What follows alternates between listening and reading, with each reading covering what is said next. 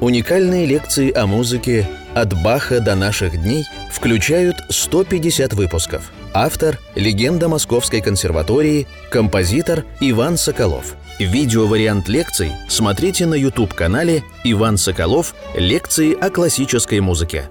Дорогие друзья, мы начинаем 102-ю лекцию нашего цикла «Композитор Иван Соколов о музыке».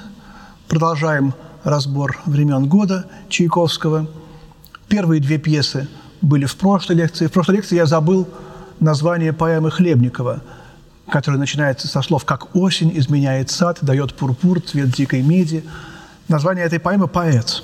Много было разных названий у Хлебникова. Одно из черновых названий было «Масленица».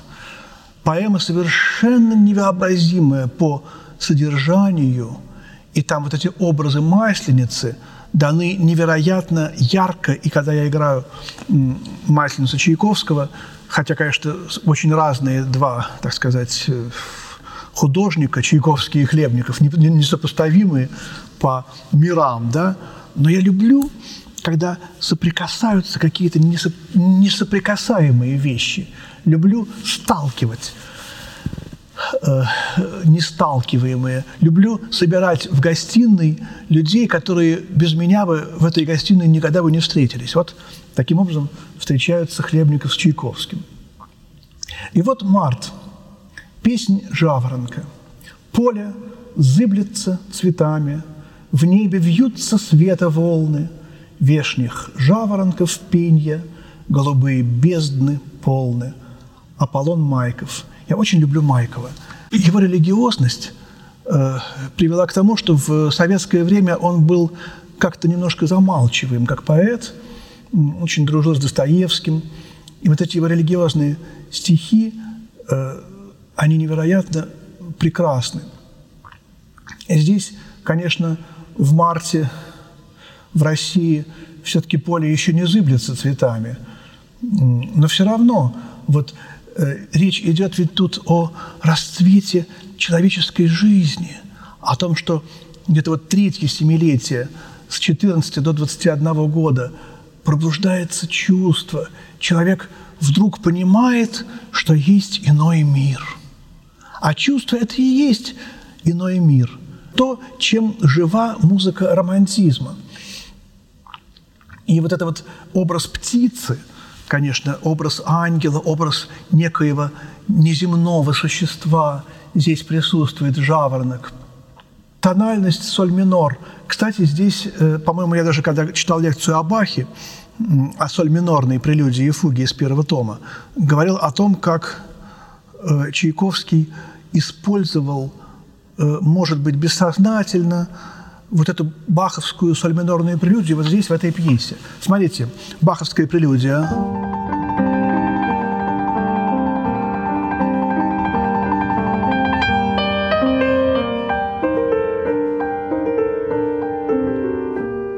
А вот э, песня «Жаворонка».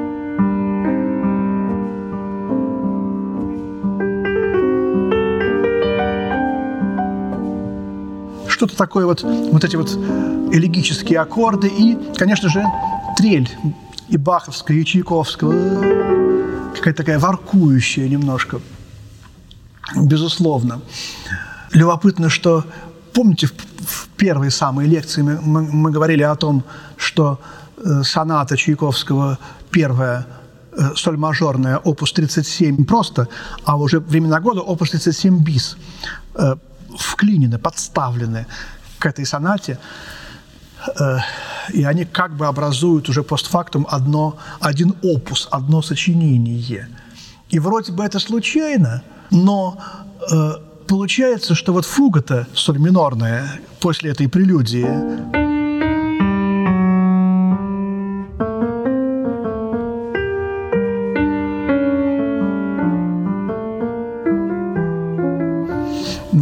она использована Чайковским в побочной партии сонаты.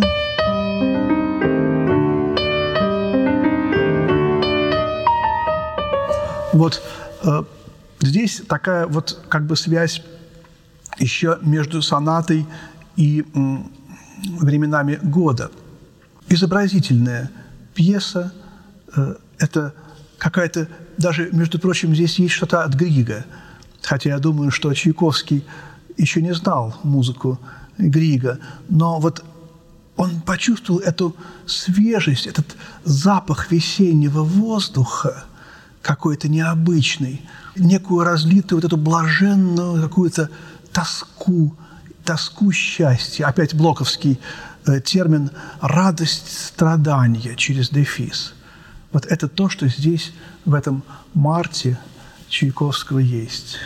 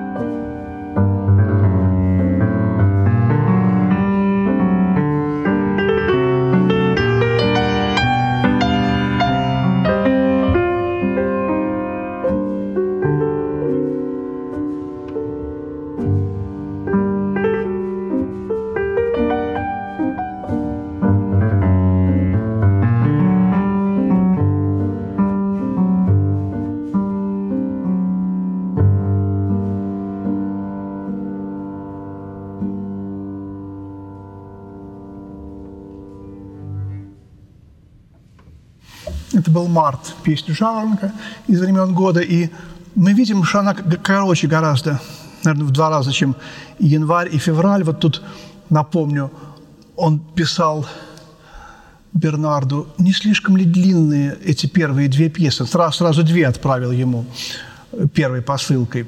Вообще Чайковский был невероятно ответственным человеком, и у него была тяга в характере невероятной обстоятельности и вот крупности как бы его сочинений. И это то, чего его лишала, э, так сказать, история. Его делали таким немножко тургеневским лириком, а он э, грандиозного масштаба такой вот бетховенско-вагнеровский такой летописец какой-то должен был бы быть, и, собственно, он и, а таким и был – но вот эти его грандиозные произведения, они как бы немножко в тени. И вот даже о сонате, которую мы потом будем разбирать, он писал немножко слишком грандиозная музыка. Надо еще учитывать, что он-то внутри был грандиозным, а жизнь-то требовала не этого. Жизнь требовала мелких пьесок. И вот Видимо, ему Бернард сказал ничего, э, так сказать, нормально, но он уже сам почувствовал, что все-таки нужно покороче писать. Вот. И, конечно, они тоже гениальные. Но вот мы здесь чувствуем вот эту раздвоенность Чайковского. Он сам как-то немножко боялся, с одной стороны, быть непонятым, быть нелюбимым. И вот эта известная история, когда он написал «Бурю», э, и спросил Танеева, вам понравилось? Танеев говорит, нет, мне не понравилось. Он был очень честным, прямым, это его известное такое качество, рубил правду матку абсолютно всем, даже своему учителю. И Чайковский уничтожил партитуру, ни слова никому не сказав. Потом, через 20 лет, Танеев спрашивает, Петр Ильич, а почему не исполняется ваша буря? Ну, вы же сказали, что она плохая. Вот я ее уничтожил. Да я забыл, как, как, как, как вы смели ее уничтожить. Там голоса оркестровые остались потом, по которым играли музыканты, можно было восстановить. Но, в общем, вот такие есть э, пятая симфония, гениальнейшая симфония Чайковского. Полина Ефимовна Вайдман рассказывала мне, э, хранитель ныне, к сожалению, покойный музея Чайковского в Клину, хранится партитура пятой симфонии Чайковского, разодранная пополам, вот так вот, и написано рукой Чайковского «Ужасная гадость!» и три восклицательных знака. В каком-то порыве, я не знаю, как это назвать, порыве самобичевания так, способен был на такие акции. Да. Апрель, подснежник, голубенький, чистый подснежник цветок, а подле сквозистый последний снежок – последние слезы о горе былом и первые грезы о счастье ином. Тоже Аполлон Майков. И вот этот э, цветок, конечно, э, видимо, новое чувство, новая жизнь, новая природа весенняя, распускающаяся. Чайковский очень любил цветы, очень э, любил ландыши, он даже сам написал стихотворение, посвященное ландышу. И очень долго его отделывал, э, гордился этим стихотворением, чуть ли даже не романс написал, я не помню. Может быть, все-таки нет романса. Вот. Но вообще э, очень любил запахи цветов и вообще любил сочетать э, Э, сочетание запахов, любил создавать запахи, покупал огромное количество, десятки таких маленьких бутылочек с парфюмерными существ, э, веществами и комбинировал эти вещества и смотрел, какой получится новый запах. И писал в дневниках и в письмах, почему мы это знаем, опять потратил два часа на запахи. Надо было сочинять, а он увлечен был страшно этим. И Полина Ефимовна рассказывала, бутылочки сейчас там стоят в клену. Можно их открыть, они так же точно пахнут. И видно было, так сказать, чем он занимался. Вот это удивительная совершенно вот эта тонкость какой-то психологической э, организации этого гениального музыканта. Сейчас вспомнил, как Мравинский – Евгений Александрович Бровинский, величайший русский дирижер, мировой дирижер. Тоже мне было лет, наверное, 20. Он по телевизору выступал, там что-то говорил про своих любимых композиторов Шостаковича, Шуберта. Потом, ну, а Петр Ильич, я даже запах его чувствую. Вот эта фраза у меня совершенно вот как-то вот на всю жизнь осталась. Есть любительские фотографии. Вы знаете, конечно, когда Чайковский или любой другой композитор приходит в фотоателье и причесанный, приглаженный, позирует, чтобы дарить потом эти фотографии своим поклонникам, это интересно, но это одно. А когда кто-то щелкает Чайковского, как он с сигаретой, оторвавшись на секунду от партитуры, открыл окно, чтобы вдохнуть воздуха и сделать пару затяжек. И в этот момент его снимают, у него на лице написано финал шестой симфонии. Понимаете, это совершенно другое. Вот и эти фотографии, они, такие же фотографии Брамса есть, такие же фотографии Брукнера есть, совершенно гениальные. Шопена, к счастью, есть. Вот по этим фотографиям мы узнаем дух наших любимых, композиторов. Запах – это же самое такое мистическое. Нет слов, которые бы э, специально выражали некий запах. Это известный факт. Единственное, э, так сказать, из пяти чувств, э, для которого нет словаря. Для того, чтобы охарактеризовать какой-нибудь запах, мы берем э, слово из вкуса, из э, цвета, из осязания, там терпкий запах, предположим, да, это вкус. Подснежник –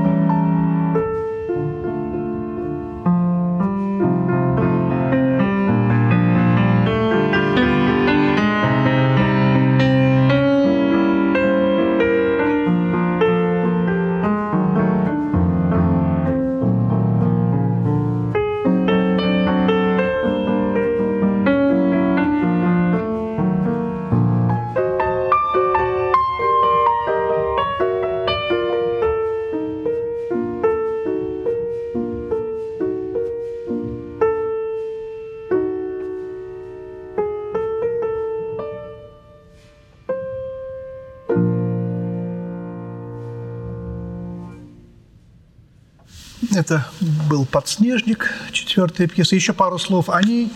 Когда начал играть, собственно, вспомнил вообще, ведь Чайковский, конечно, читал книгу Листа о Шопене, безусловно, не мог он ее не читать.